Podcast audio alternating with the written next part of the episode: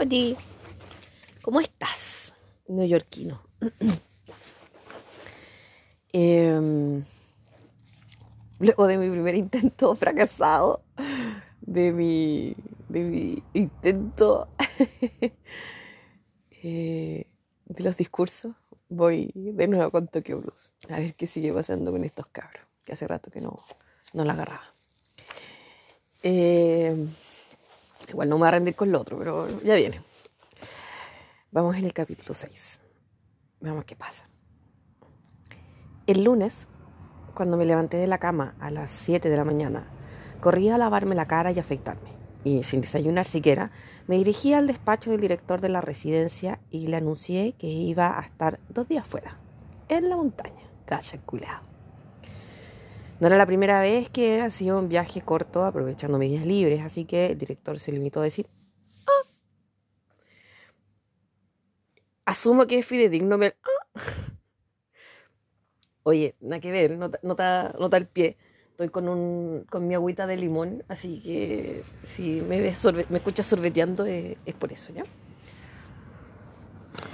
Tomé un metro atestado de gente que se dirigía a a, sus, a sus puestos de trabajo. Fui hasta la estación de Tokio, compré un billete de asiento no reservado para ah, Shinkansen. Shinkansen es el nombre del tren bala japonés. Hikari era en aquella época el Shinkansen más rápido. Tomé el asiento no reservado para el Shinkansen en dirección a Kioto. Subí de un salto al primer Hikari y una vez dentro desayuné una taza de café caliente y un bocadillo. Luego estuve una hora dormitando en el asiento. Llegué a Kioto unos minutos antes de las 11.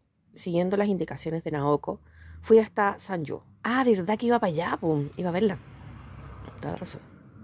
Fui a Sanjo en el autobús urbano me dirigí a pie a la, cercana terminal de, autobuses privados y pregunté a la hora y, y, de qué parada salía el bus número 16. Al parecer a las 11.35 de la parada que estaba más alejada. Tardaba poco más de una hora en llegar a su destino. Compré un billete y después entré en una librería del barrio.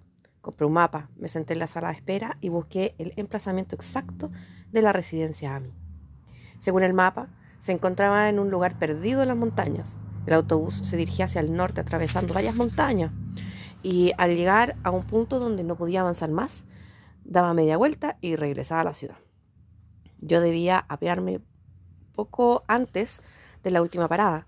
Allí entraría un sendero y según indicaba Naoko, tras andar unos 20 minutos llegaría a la residencia Ami. Debe ser un lugar muy tranquilo, estando tan escondido entre las montañas, pensé. De bueno, a la chucha esa nota al pie del editor, por si acá. En cuanto subieron unos 20 pasajeros, el autobús arrancó y enfiló hacia el norte por el interior de la ciudad, siguiendo el curso del río Camo.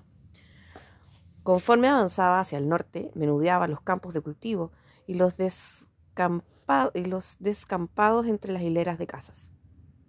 Las tejas negras de los tejados y los platos de los invernaderos refugian eh, bajo el sol de los, del principio de otoño. Poco después, el autobús adentró en las montañas, el camino era tortuoso y el conductor hacía girar sin descanso el volante de derecha e izquierda. Yo empecé a sentirme mareado. Aún tenía el sabor del café de la mañana en la boca del estómago. En estas, las curvas se hicieron menos frecuentes y en el momento en que yo lanzaba un suspiro de alivio, el autobús penetró en un gélido bosque de cedros.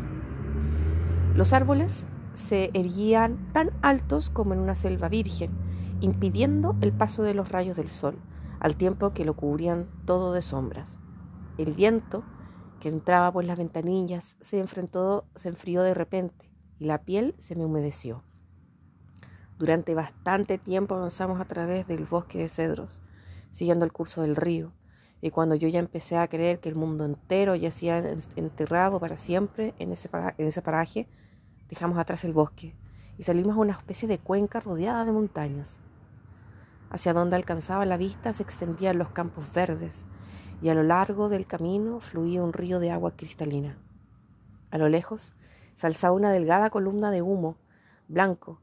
Aquí y allá se veía ropa tendida al sol, algunos perros ladraban, Frente a las casas había leña apilada hasta el alero y encima del montañón de leña dormitaban unos gatos. En las casas no se veía un alma. La misma escena se repitió una y otra vez. El autobús cruzaba el bosque, el bosque de cedros, entraba en un pueblo, lo atravesaba y volvía a entrarse al bosque de cedros. Se detenía en cada pueblo, bajaban algunos pasajeros, no subió ninguno. A los 40 minutos de trayecto llegamos a un desfiladero con una amplia panorámica. El conductor detuvo el bus y nos anunció una parada de seis minutos. Si algún pasajero deseaba aparearse, a, aparearse, a, aparearse, apearse, podía hacerlo. Aparearse era un poco complicado, yo creo, y como solo quedábamos cuatro pasajeros, incluyéndome a mí, y, y todos bajábamos del autobús. Para estirar las piernas, fumamos un cigarrillo y contemplar la ciudad de Kioto a nuestros pies. El conductor orinó, un hombre, el conductor orinó, sí, un hombre de unos 50 años y rostro atesado que había cargado en el autobús una caja de cartón atada con un cordel, me preguntó si iba a hacer montañismo. Asentí, era lo más cómodo. Al poco subió otro, al poco subió otro autobús en sentido opuesto, para al lado nuestro y el conductor bajó. Tras intercambiar unas palabras, ambos conductores montaron en sus respectivos autobuses. Los pasajeros volvimos a nuestros asientos y los dos vehículos prosiguieron la marcha en sentido contrario. Pronto descubrí la razón por la que nuestro autobús había esperado en lo alto del desfiladero a que llegara el otro vehículo. Un poco más abajo, el camino se estrechaba, lo que hacía imposible que dos autobuses grandes circularan al mismo tiempo. El autobús se cruzó con varias furgonetas pequeñas y turismos. En cada ocasión, uno u otro tuvo que retroceder y arrimarse a la parte más abierta de la curva. Los pueblos que, encontramos a lo largo del camino eran mucho más pequeños que los anteriores y los cultivos más reducidos. La montaña se hizo más abrupta y llegó hasta el borde del camino. Sin embargo, los perros, cuando el autobús entraba en los pueblos, ladraban con furia, como si no compitieran entre sí, como si compitieran entre sí. Me apeé en una parada donde no había nadie, no había nada, ni personas ni campos únicamente el poste de la parada, un riachuelo, riachuelo, un riachuelo y la entrada en un camino de montaña. Me eché la mochila, espérate que te caes, te caes, te caes. Ahí sí. Me eché la mochila a la espalda y enfilé hacia el sendero que discurría a lo largo del riachuelo. A la izquierda fluía el río, a la derecha había un bosque. Tras avanzar unos 15 minutos por la suave pendiente, por fin encontré un ramal de anchura suficiente para permitir el paso de un coche y en la entrada del ramal un cartel que decía Residencia AMI, prohibido el paso a extraños. En el sendero del bosque se distinguían las huellas de los neumáticos de los coches.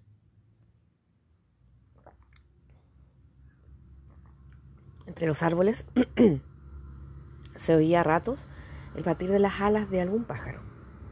Era un sonido tan nítido que parecía que alguien lo hubiera amplificado sobre el resto de los ruidos del bosque. Una sola vez se oyó en la lejanía un disparo de escopeta que sonó tan amortiguado como si llegara a través de varios filtros.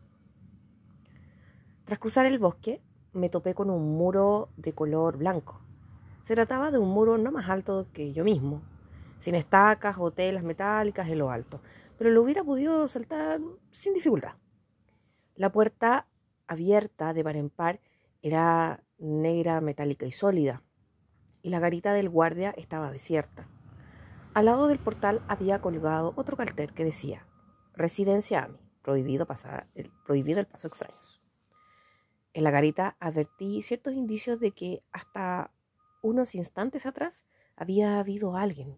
Tres colillas en el cenicero, restos de té en una taza, un transistor en la estantería y, colgado en la pared, un reloj cuyo ritmo tic-tac era un sonido seco. Esperé a que el guardia volviera, pero no llegaba. Y como no llegaba, pulsé dos o tres veces un timbre que vi ahí cerca.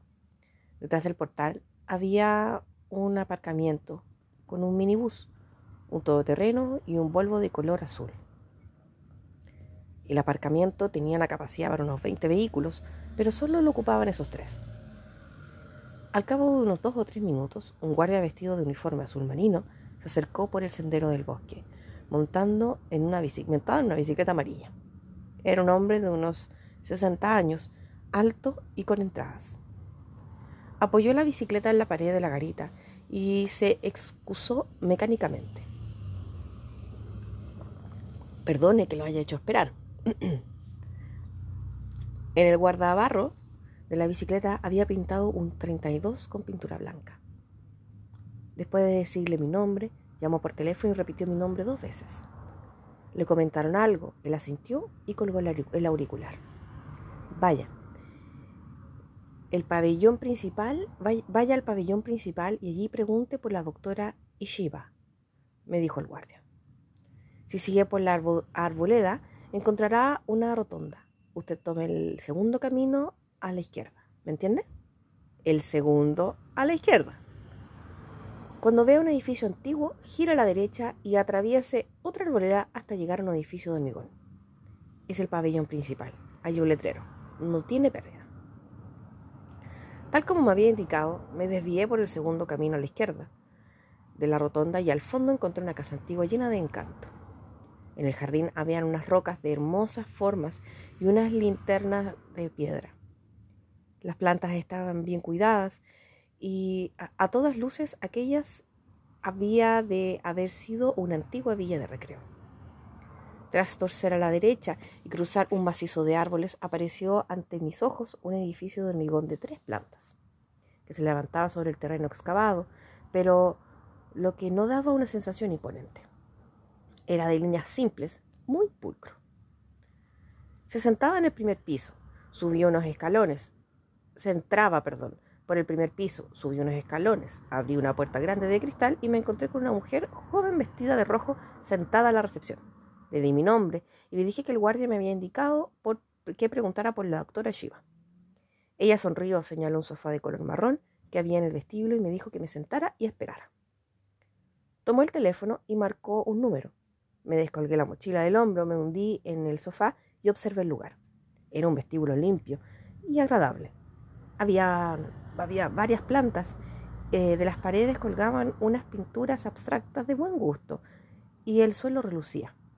Mientras esperaba, me entretuve contemplando mis mis zapatos reflejados en el pavimento. Mansa construcción para estar a la chucha, nota el pie real del editor. Al rato, la recepcionista me anunció que la doctora venía enseguida. Asentí. Quesito más silencioso, pensé. No se oía nada.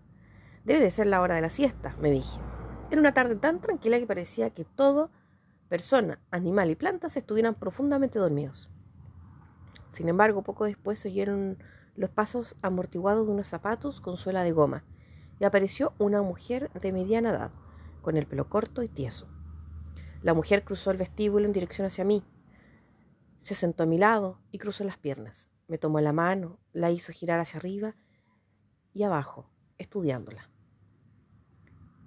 Tú no has tocado ningún instrumento musical, al menos durante los últimos años, me dijo a modo de saludo. No, respondí sorprendido. Lo dice en tus manos, sonrió. Me pareció una mujer extraña. Tenía el rostro, el rostro surcado de arrugas. Sin embargo, las arrugas, lejos de envejecerla, la conferían, le conferían una juventud que trascendía la edad, que formaba parte de su rostro, como si ya hubiera nacido con ellas. Cuando sonreía, las arrugas sonreían. Cuando ponía cara seria, las arrugas también ponían cara seria. Cuando no sonreía ni estaba seria, las arrugas se esparcían por todo su rostro, irónicas y cálidas. Debían, debían de rondar los cuarenta. Era una mujer agradable y atractiva. Sentía hacia ella una simpatía instantánea. Llevaba el pelo muy mal cortado, mm. con con puntas hacia arriba, aquí y allá, y el flequillo le caía en desorden sobre la frente, pero este peinado le favorecía. Vestía una camisa de trabajo azul encima de una camiseta blanca, unos holgados pantalones de algodón con color crema y zapatillas de tenis. Era alta y delgada, apenas tenía pecho y curvaba con frecuencia los labios hacia un lado de un rictus irónico. En el rabillo del ojo se le dibujaban unas finas arrugas. Parecía una ebanista, diestra y amable, aunque con un punto de cinismo. Me miró de arriba abajo con una sonrisa pintada a los labios. Llegué a imaginar que de un momento a otro sacaría una cinta métrica de bolsillo y empezaría a medirme por todas partes. ¿Sabes tocar algún instrumento musical? No respondí. Es una lástima, te divertiría. Asentí. ¿Qué venía a hablar de, de instrumentos musicales? Tomó un paquete de Seven Star del bolsillo de la camisa, se metió un cigarro entre los labios, lo prendió, le prendió fuego con un encendedor, aspiró con placer una bocanada de humo. Verás, te llamas Watanabe, ¿no? He pensado que antes de que veas a Naoko, será mejor que te explique cómo funcionan aquí las cosas. Así que primero charlaremos tú y yo. Este sitio es un poco especial, y si no sabes nada de él, puede desconcertarte. Porque no debes de conocerlo bien, ¿me equivoco? Apenas lo conozco. Bien, entonces en primer lugar, de pronto chasqueo los dedos, como si hubiera dado cuenta de algo. ¿Has comido? ¿Tienes hambre? Sí, tengo hambre, afirmé. Ven conmigo, charlaremos en el comedor. Ya he pasado la hora de almuerzo, pero algo, algo nos darán. La mujer se levantó, echó a andar por el pasillo, bajó las escaleras y fue hasta el comedor de la planta. El comedor tenía capacidad para 200 personas, pero solo usaban la mitad del espacio y mantenían la otra separada con un biombo. Como en un hotel turístico en temporada baja, el menú consistía en estofado de patatas con fideos, ensalada, zumo de naranja y pan. Las verduras eran tan deliciosas como las había descrito Nao con su carta. Comí todo lo que había en el plato sin dejar una miga. Comes a gusto, ¿eh? comentó admirada. Está todo delicioso. No había probado bocado en todo, en, todo. No. había probado bocado en todo. No sé, no entendí eso. Ah, me tapó la otra hoja en todo el día. la espera más hueona del mundo. Otra nota del editor. Si quieres, puedes terminar mi plato. Estoy llena. Claro, dije. Tengo el estómago pequeño y apenas me cabe nada. Y lo que no lleno con comida, te caes, te caes. Espérate, ahí sí. Y lo que no lleno con comida, lo lleno de humo, dijo llevándose otro cigarro Seven Star a los labios y prendiéndole fuego. Ah, por cierto, puedes llamarme Reiko. Aquí todos me llaman así. Reiko observaba con curiosidad cómo me comía el estofado que ella había probado y cómo mordisqueaba el, el pan. ¿Eres tú el médico que lleva a Naoko? Le pregunté. ¿Médico yo? exclamó frunciendo el entrecejo. ¿De dónde has sacado semejante idea? Me han dicho que pregunte por la doctora Ishiba. Ah, claro. Mira, yo aquí doy clases de música. Por eso me llaman profesora Ishida. En realidad, Ishida hay una nota al pie. En japonés el tratamiento para profesores y médicos es el mismo. Sensei, tanto profesora Ishiba como doctora Ishiba. Sería Ishiba Sensei. ¡Oh, qué buena! Mira los culiados. Qué bonito. Continúo. Muy triste de vivir en esta realidad. en realidad soy una paciente pero como ya llevo siete años aquí, enseño música y ayudo a las tareas administrativas. Es difícil, que, es difícil decir si soy una paciente o pertenezco a la plantilla. ¿Naoko no te había hablado de mí? Negué con un gesto en la cabeza. Vaya, dijo Rico. En fin, Naoko y yo vivimos juntas. Somos compañeras de habitación. Es interesante estar con ella. Charlamos de muchas cosas, también de ti. ¿De mí? pregunté. Antes tengo que explicarte algunas cosas. Reiko ignora mi pregunta. Quiero que comprendas que esto no es un hospital convencional. Aquí no se recibe tratamiento. Este es un lugar de recuperación. Hay médicos, por supuesto, y visitan una hora al día, pero solo toman la temperatura y controlan el estado general de los pacientes. No te aplican ninguna terapia activa como en otros hospitales. Por eso, aquí no hay rejas en las ventanas y el portal está siempre abierto. La gente entra y sale por propia iniciativa. Ingresan las personas para quienes esté ingresan las personas para quienes esta cura es idónea. Aquí no puede estar cualquiera. A las personas que necesitan terapia especial se les manda a un hospital especializado. ¿Me sigues? Más o menos. ¿Y qué consiste exactamente esta cura de recuperación? Rego exhaló con una bocanada de humo y se bebió el resto del zumo de naranja. La cura de recuperación es, en sí misma, la vida que llevamos aquí. Horarios fijos, ejercicio, aislamiento del mundo exterior, tranquilidad, aire puro. Aquí tenemos campos de cultivo y si casi somos autosuficientes, no hay televisión ni radio. Parece una comuna de esas que están de moda. Entrar aquí cuesta bastante dinero. En eso sí es diferente de una comuna. ¿Tan caro es? No es barato. Piensa que, las instalaciones están muy bien y el terreno es enorme. Hay pocos pacientes, mucha gente de plantilla. Yo, como llevo tanto tiempo aquí y soy medio, medio del personal, soy exenta de pagos. Por cierto, ¿te apetece una taza de café? Respondí afirmativamente. Ella apagó el cigarro, se levantó, llenó de dos tazas de café de un termo que había en la barra y los trajo a la mesa. Le puso azúcar al, al suyo, lo removió con una cucharita y lo probó haciendo una mueca.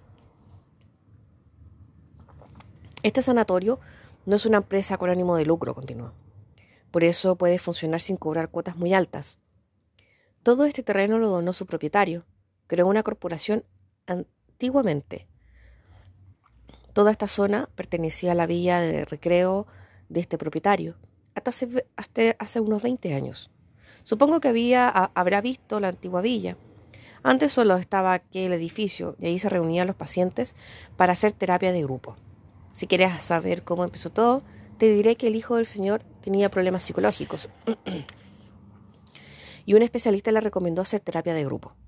Según las teorías de ese doctor, algunas enfermedades mentales podían curarse si los enfermos vivían en un lugar apartado, ayudándose los unos a los otros haciendo trabajo físico y contando además con la ayuda de un médico que les aconsejara y controlara la condición física en la que se encontraban. Así empezó todo. El centro fue creciendo paulatinamente, aumentaron los campos de cultivo y hace cinco años se construyó el pabellón principal. Veo que la cura de recuperación es efectiva. Sí, pero no es para todas las enfermedades.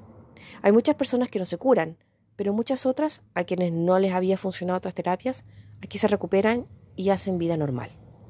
Lo mejor es la ayuda mutua. Como todos sabemos que somos imperfectos, intentamos ayudarnos los unos a los otros. Por desgracia, por desgracia, en otros lugares el médico es el médico y el paciente el paciente. El paciente pide ayuda al médico y ésta se le ofrece. Aquí nos ayudamos los unos a los otros. Cuando eso cuando cada, perdón, cada uno es el espejo de los demás. Y los médicos son nuestros compañeros. Están a nuestro lado, nos observan y corren a ayudarnos cuando lo necesitamos, pero a veces somos nosotros quienes les ayudamos a ellos. Es decir, en algunos aspectos nosotros los superamos.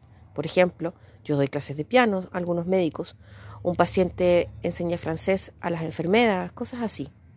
Entre las personas que sufren enfermedades como las nuestras, hay mucho, hay muchas que tienen un gran talento en un campo determinado.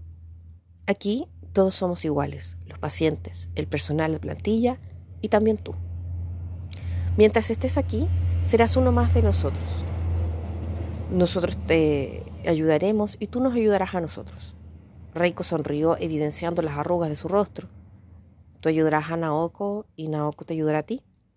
¿Y qué debo hacer? En primer lugar, querer ayudar a las personas y pensar que tú también necesitas ayuda de los demás. En segundo lugar, ser honesto, no mentir, no disfrazar la verdad, no amañar las cosas del modo que más te convenga. Nada más. Oh, feliz viviría yo. Lo intentaré, afirmé. ¿Por qué llevas siete años aquí? Hasta ahora no me pareció que estés mal. Durante el día no. Se le ensombreció el rostro, pero al llegar la noche la cosa cambia. Me revuelco por el suelo babeando. ¿De verdad? Desde luego que no. Dejo inclinando la cabeza con incredulidad. Estoy curada, al menos de momento. Solo que prefiero quedarme aquí y ayudar a otros que se recuperen. Enseño música y cultivo la tierra. Me gusta este sitio. Aquí todos somos amigos y frente a esto, ¿qué hay en el mundo exterior? Tengo 38 años, pronto cumpliré los 40. El caso de Naoko es distinto. A mí no me espera nadie, no tengo familia, ni un trabajo que valga la pena. Y no tengo amigos. Además, llevo siete años aquí, ya no conozco el mundo. A veces en la biblioteca leo el periódico, pero a lo largo de estos siete años me he alejado un paso de aquí. Ahora no le veo ninguna ventaja al hecho de salir. Quizás fuera se abra un mundo nuevo para ti. Puedes intentarlo. Tal vez. Estuvo, unos instantes haciendo girar el encendedor en la palma de su mano. Watanabe, yo también tengo mis motivos para estar aquí. Si quieres, hablaremos de esto en otra ocasión. Asentí. Entonces, Naoko se encuentra mejor. Eso parece. Al principio estaba muy aturdida y nosotros estábamos preocupados porque no sabíamos qué hacer pero ahora se ha relajado, habla mucho mejor que antes, ya es capaz de expresar lo que quiere decir. En fin, una cosa es segura, va en buena dirección. Pero hubiera tenido que recibir tratamiento mucho antes. En su caso, los síntomas empezaron a manifestarse cuando se suicidó Kizuki, su novio. Su familia debía de hacerlo, ella misma debía de saberlo. Con lo que sucedió en su familia. ¿En su familia? Pregunté sorprendido. ¿No sabes nada? Exclamó Reiko, más sorprendida todavía. Negué con un gesto en la cabeza. Esto debo preguntárselo directamente a Naoko. Es mejor. Hay muchas cosas de las que quiere hablarte con franqueza. Reiko volvió a remover el café en la taza y tomó un sorbo. Y luego mm, está establecido de esta manera. Así que es mejor que lo sepas desde el principio. Está prohibido que tú y Naoko os veáis a solas. Son las normas. Una persona al exterior no puede quedarse a solas con la persona a la que viene a visitar. Tiene que estar acompañado por un observador, que es en este caso, soy yo. Lo siento mucho, pero no tendréis que soportarme. ¿De acuerdo? De acuerdo. Ascendí sonriendo. No os cortéis y habláis, hablad de lo que, de lo que queráis. Olvidaos que estoy presente. De todas formas, ya sé lo que hay entre vosotros dos. ¿Todo? Casi todo, dijo Reiko. Hacemos sesiones en grupo, por eso lo, sabemos casi todo. Además, Naoko y yo hemos hablado de todo lo imaginable. Aquí no hay demasiados secretos. Miré a Reiko mientras tomaba el café. Si te soy sincero, estoy algo confuso. No sé si en Tokio me porté bien con Naoko. No he dejado de pensar en ello, pero todavía no lo sé. Yo tampoco. Y tampoco lo sabe Naoko. Pero esto es algo que tendréis que decidir vosotros mismos, hablando largo y tendido. Estáis a tiempo de encauzar vuestra relación. Eso es siempre y cuando seáis capaces de comprenderos el uno al otro. El tiempo te ayuda a reflexionar sobre las acciones del pasado. Volví a sentir. Me preguntó si tú Naoko y yo sabremos ayudarnos, siendo sinceros y deseando ayudarnos. Si nos esforzamos puede ser muy efectivo. ¿Hasta cuándo vas a quedarte? Tengo que estar de vuelta antes de pasado mañana por la tarde. Debo ir a trabajar y además el jueves tengo examen de alemán. Bien, puedes quedarte con nosotros. Así no te costará dinero y podréis hablar sin preocuparos de la hora. ¿Con vosotras? Con Naoko y conmigo, dijo Reiko. En la, en, la habitación hay dos camas y tenemos un sofá-cama. Dormirás bien, no te preocupes. ¿No está prohibido? ¿Un hombre viene de visita y se aloja en la habitación con mujeres? supongo que no irrumpirá a la una de la madrugada a violarnos, ¿no? No. Entonces no hay ningún problema. Te quedas con nosotras y así podemos hablar. Es lo más cómodo. Podremos conocernos mejor y tocaré la guitarra en tu honor. Soy bastante buena. ¿No será una molestia? Rico tomó el tercer cigarro Seven Star, que encendió torciendo las comisuras. Eh, luego de un pequeño accidente del que me di cuenta mucho después, continúo. ¿No será una molestia? Rico tomó el tercer cigarro eh, Seven Star, que encendió torciendo las comisuras de los labios. Nosotras ya lo hemos discutido y te invitamos las dos, personalmente, así que haz el favor de ser educado y aceptar la invitación. ¿Te parece?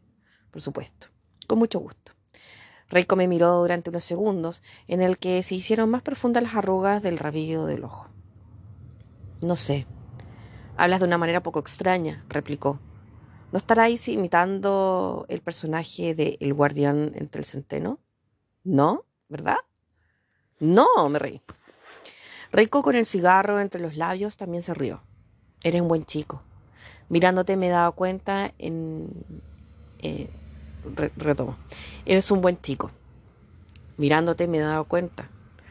En los siete años que llevo aquí he visto ir y venir mucha gente. Así que lo sé. Hay dos tipos de personas. Los que son capaces de abrir su corazón a los demás y los que no. Tú te encuentras entre los primeros. Puedes abrir tu corazón siempre y cuando quieras hacerlo. ¿Y qué sucede cuando lo abres?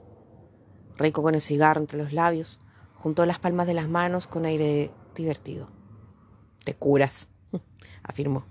La ceniza del cigarro cayó sobre la mesa, pero a ella no pareció importarle. Salimos del edificio principal, Cruzamos una pequeña colina, pasamos junto a la piscina, una pista de tenis y una cancha de baloncesto. En la pista de tenis dos hombres estaban practicando. Uno era de mediana edad y delgado, y el otro joven y gordo. Ninguno de los dos lo hacía mal, pero a mi parecer aquello no tenía nada que ver con el tenis. De hecho, pareciera que estuvieran investigando sobre la resistencia de la pelota. Enfebrecidos, se pasaban la pelota el uno al otro, extrañamente concentrados en el juego. Ambos sudaban a mares. El joven que se encontraba más cerca interrumpió el juego al ver a Reiko. Se acercó y cruzó a ella unas palabras esbozando una sonrisa. Al lado de la pista de tenis, un hombre de rostro inexpresivo cortaba el césped con una máquina enorme. Más adelante llegamos a una arboleda con unas 15 o 20 viviendas de estilo occidental pequeñas y agradables, separadas las unas de las otras. Frente a la mayoría de ellas había estacionada una bicicleta amarilla, idéntica a la, montada por la guardia. El guardia. Reiko me indicó que allí vivía la gente de la plantilla con sus familias. Aquí puedes encontrar todo lo que necesitas sin tener que ir a la ciudad, me explicó Reiko, mientras, andaba, mientras andábamos. Por lo que respecta a la comida, tal como te he dicho antes, somos casi autosuficientes. También tenemos gallinas ponedoras que nos dan los huevos. Hay libros, discos, instalaciones deportivas, incluso un pequeño supermercado. Y cada semana viene el peluquero. Los fines de semana pasan películas. Pasan películas. Si quieres eh, comprar algo especial, puedes pedírselo a alguien de la plantilla que vaya a la ciudad. Contamos con un sistema de ventas por catálogo para compra de ropa. No nos hace falta nada. ¿No podéis ir a la ciudad? o pregunté. No, no se puede ir, excepto la visita al dentista, etc. Pero en principio no está permitido. Tienes toda la libertad para salir de aquí, pero una vez afuera ya no puedes volver. Es como quemar las naves. Nadie puede navegar dos o tres días sin regresar. Es comprensible, si no, ¿cómo acabarías convirtiéndote en un jubileo? Pasada la arboleda había una suave pendiente donde se alzaban a tramos irregulares unos edificios de madera de dos plantas que provocaban una, una extraña sensación. No sabría decir qué tenían de extraño, pero esa fue la primera impresión que me dieron. Me pareció estar contemplando una imagen irreal. Se me ocurrió que aquella podría ser una animación hecha por Walt Disney a partir de un cuadro de Munch. Todos los edificios tenían la misma forma y estaban pintados del mismo color. Eran casi cúbicos, con un gran portal. Eran casi cúbicos, con un gran portal que guardaba una perfecta simetría derecha-izquierda y muchas ventanas. Entre los edificios discurría un, camino lleno de curvas, parecido al circuito de, la, de una autoescuela. Frente a todas las, casas habían plantas muy bien cuidadas. No se veía un alma y las cortinas de todas las ventanas estaban corridas. Este es el bosque C. Aquí viven las mujeres, o sea, nosotras. Hay 10 edificios. Oye, la mansa weá gigante. Hay 10 edificios. Esa era la nota del editor. Cada uno está dividido en cuatro secciones y cada, un, y cada sección viven dos personas. Por lo tanto, puedes alojar a 80 personas, pero en este momento hay solo 32. ¡Qué tranquilo! exclamé. Porque ahora no hay nadie, dijo Reiko. Yo disfruto de un trato especial y por eso ahora tengo tiempo libre, pero la mayoría están haciendo su programa de actividades. Algunos hacen deporte, otros cuidan el jardín, otros hacen terapia de grupo, otros han salido a recolectar verduras silvestres. Cada uno elabora su propio programa. ¿Qué estará haciendo Naoka ahora? Supongo que pintando o empapelando, no lo recuerdo. Hacer una u otra actividad hasta las 5 de la tarde. Entró en un edificio con el número C7 en la fachada. Subió las escaleras del fondo y abrió la puerta que había a la derecha. La puerta no estaba cerrada con llave. Reiko me enseñó el interior de la casa. Era una vivienda sencilla y acogedora, compuestos de cuatro habitaciones, la sala de estar, dormitorio, cocina y baño. Aunque tenía los muebles imprescindibles, sin adornos, nos daba una sensación de frialdad. Por algún motivo, en aquella casa me sentí igual que en presencia de Reiko, relajado y a mis anchas.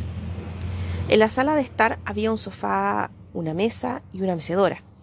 En la cocina, una pequeña mesa. Encima,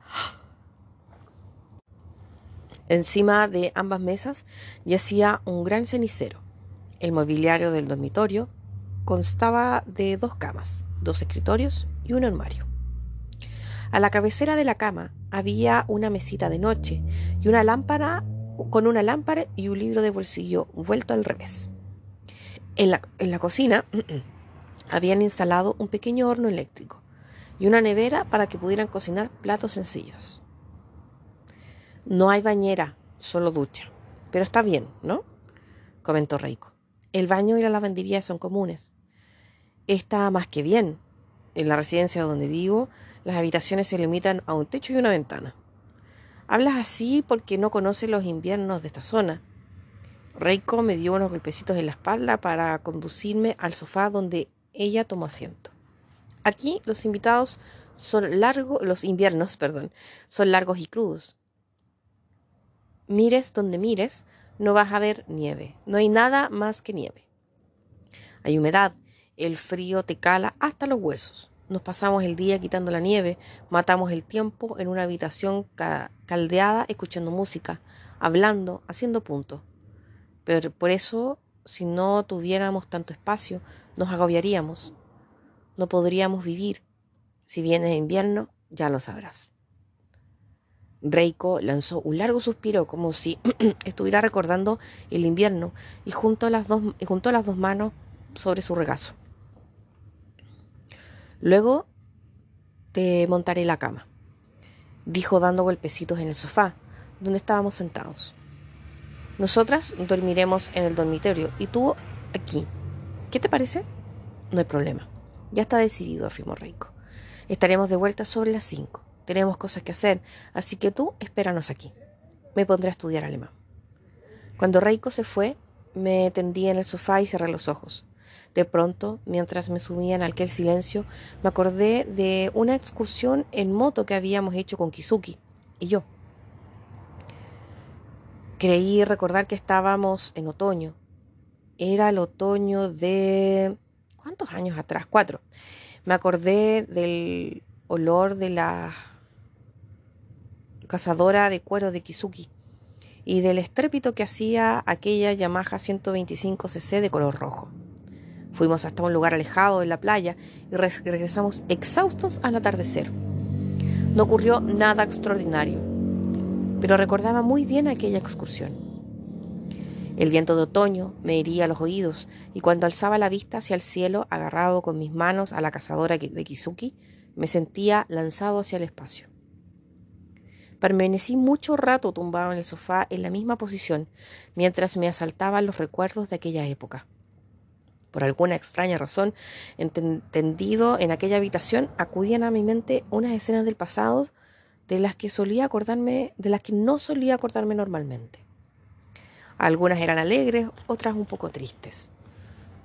¿Cuánto tiempo permanecí así?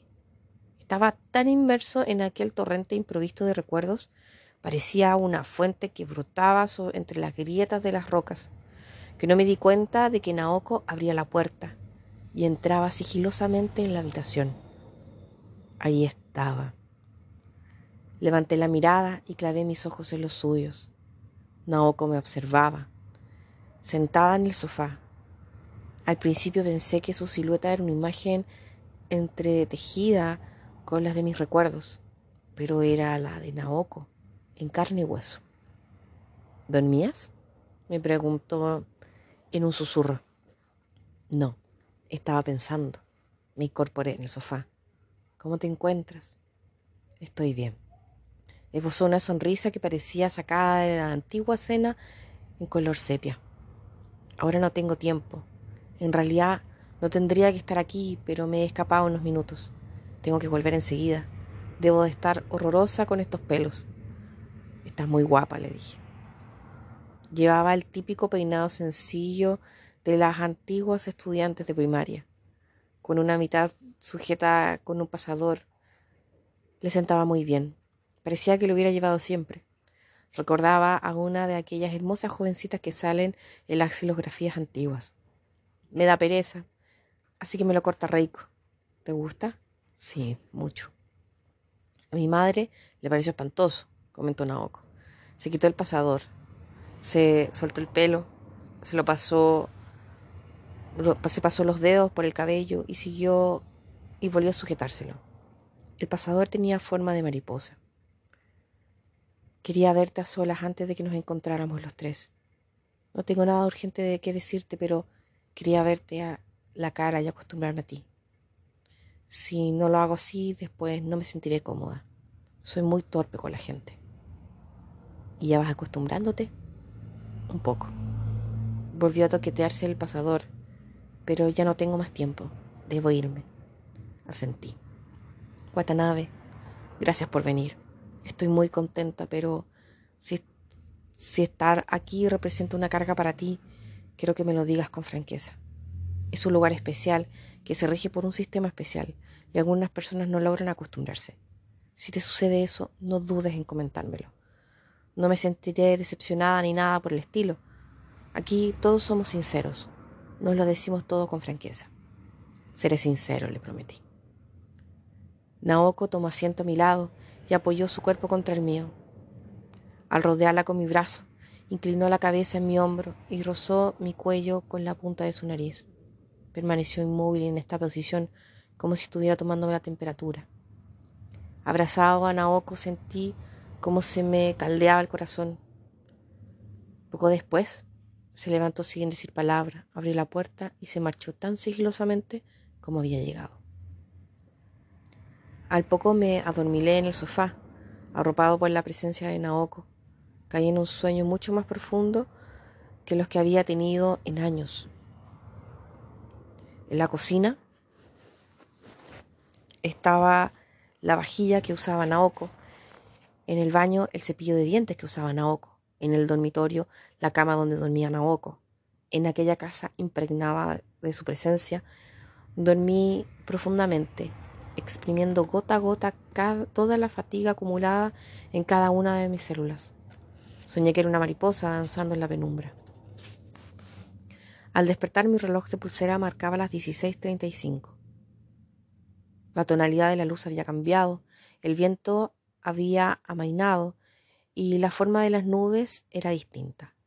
Me noté sudado, así que saqué una toalla de la mochila, me enjuagué la cara y cambié la camisa. Luego fui a la cocina, bebí agua y miré por la ventana. Distinguí las ventanas del edificio del frente. En el interior de la casa había algunas figuras de pared, colgadas de un hilo, siluetas de pájaros, nubes, vacas y gatos, recortadas con pulcritud y ensambladas las unas a las otras. En los alrededores no se veía un alma, ni se olía el menor ruido, oía el menor ruido. Me dio la sensación de estar viviendo yo solo en unas ruinas cuidadas con esmeros. con esmero. El bloque C empezó a, a poblarse poco después de las cinco. Tras el cristal de la ventana de la cocina, vi como dos, no, no, tres mujeres pasaban por debajo. Las tres llevaban sombrero. No pude verles la cara ni adivinar su edad, pero a jugar por sus voces no debían ser jóvenes. Cuando doblaron la esquina y desaparecieron, otras cuatro se aproximaron desde el mismo lugar y desaparecieron también por la misma esquina. Anochecía. Por la ventana de la sala de estar se veía el bosque y unas montañas. La cordillera estaba ribeteada de un halo de pálida luz. Naoko y Reiko volvieron a las cinco y media. Naoko y yo nos saludamos como si nos encontráramos por primera vez. La chica parecía sentirse cohibida por mi presencia. Reiko se fijó en el libro que estaba leyendo y me preguntó cuál era. La montaña mágica de Thomas Mann. Le dije, ¿por qué has traído un libro a un lugar como este? me preguntó Reiko atónita. Tenía razón. Reiko preparó café para los tres. Le hablé a Naoko de la súbita desaparición de tropa de asalto y le conté que el último día que nos vimos me había regalado una luciérnaga. Qué lástima que se haya marchado. Y yo que quería escuchar más historias suyas, exclamó Naoko con pesar. Puesto que Reiko quiso saber quién era tropa de asalto, conté una vez más sus aventuras. Ella también se rió a carcajadas. Como las historias de tropa de asalto, el mundo entero se llenaba de paz y de risa. A las seis fuimos los tres al comedor del pabellón principal a cenar. Noeko y yo y comimos pescado frito, ensalada, nimono, arroz y misosburi. Una nota al pie. Nimono es un plato típico japonés que suele constar de verduras, pescado o carne cocida. Misosburi, misosbiru, misosbiru, es una sopa de miso, una pasta fermentada con una mezcla de agua, soya, cebada y o arroz. Reiko tomó una ensalada de macarrones y una taza de café. Después se fumó un cigarro. Cuando te haces mayor, el cuerpo no te pide tanta comida, explicó Reiko. En el comedor había unas 20 personas sentadas a las mesas. Mientras estuvimos comiendo, entraron algunas más y salieron otras. Salvado, sal, Salvando las diferencias de edad, el aspecto que ofrecía el comedor era muy semejante a la de una residencia, a la de la residencia. Lo que vi era distinto. Eh, era que allí todos charlaban con un tono de voz uniforme. Nadie gritaba ni susurraba. Nadie se reía carcajadas ni lanzaba gritos de sorpresa. Nadie llamaba a nadie alzando la mano. Todos charlaban en voz baja, en el mismo volumen. Comían divididos en grupos integrados por tres y cinco personas. Cuando uno hablaba, los demás escuchaban con atención, asentían, y cuando aquel terminaba, otro tomaba la palabra. No sabía de qué estarían hablando, pero su conversación me recordó el extraño partido de tenis que había presenciado al mediodía. Me pregunté si Naoko también hablaba de aquella forma cuando estaban con ellos, cuando estaba con ellos. Fue curioso, sentí una mezcla de soledad y celos. En la mesa de atrás, un hombre calvo que vestía bata blanca, sin duda un médico, le explicaba a un joven a un joven con gafas de aspecto neurótico y a una señora de mediana edad con cara de ardilla el efecto de la ingravidez sobre la secreción de los jugos gástricos. El joven y la mujer lo escuchaba exclamando ¡Oh! ¡Ah! Pero yo, escuchando aquella conversación, empecé a dudar de que el hombre calvo de la bata blanca fuera realmente un médico. Nadie en el comedor me prestaba atención. Nadie me miraba con curiosidad, ni siquiera parecían reparar en mí. Al parecer no les extrañaba mi presencia. Una sola vez, el hombre de la bata blanca se volvió hacia nuestra mesa y me preguntó, ¿Hasta cuándo se quedará usted aquí? Dos noches. Regreso el jueves, le respondí. En esta época del año hace buen tiempo, ¿verdad? Pero vuelve en invierno. Es precioso, todo blanco, comentó. Quizás Naoko salga de aquí antes de que nieve, le dijo Reiko al hombre. Ah, vaya. Sí, el invierno está muy bien. repitió el hombre con solemnidad. Yo cada vez tenía más dudas de que aquel hombre fuera un médico. ¿De qué hablan todos? le pregunté a Reiko. Ella no pareció captar el sentido de mi pregunta. ¿De qué hablan? De cosas normales, de lo que han hecho durante el día, de los libros que han leído, del tiempo que hará mañana, de ese tipo de cosas. Supongo que no esperabas que alguien se levantara de un salto y gritara, mañana lloverá porque un oso polar se ha comido las estrellas. No me refería a eso, Tercié. Pero todos hablan en voz baja y me preguntaban si, si estarían diciendo, qué estarían diciendo. Este es un lugar tan tranquilo que todo el mundo espontáneamente se acostumbra a hablar bajito, dijo Naoko, apilando las espinas del pescado en un montoncito del borde del plato. Luego se secó las comisuras de los labios con un pañuelo. Además, no hace falta alzar la voz. No es necesario convencer a nadie de nada ni llamar la atención. Sí, claro, reconocí. En un entorno tan silencioso me sorprendí a mí mismo echando de menos el bullicio de la residencia. Añoré las risas, los gritos y los improperios. Yo estaba más que harto del alboroto que armaban los estudiantes, pero no logré sentirme cómodo comiendo mi pescado en aquel extraño silencio. La atmósfera de aquel comedor se parecía a la de una feria de muestra de máquinas especializadas. La gente con un profundo interés en un campo determinado se reunía en un cierto lugar e intercambiaba cierta información.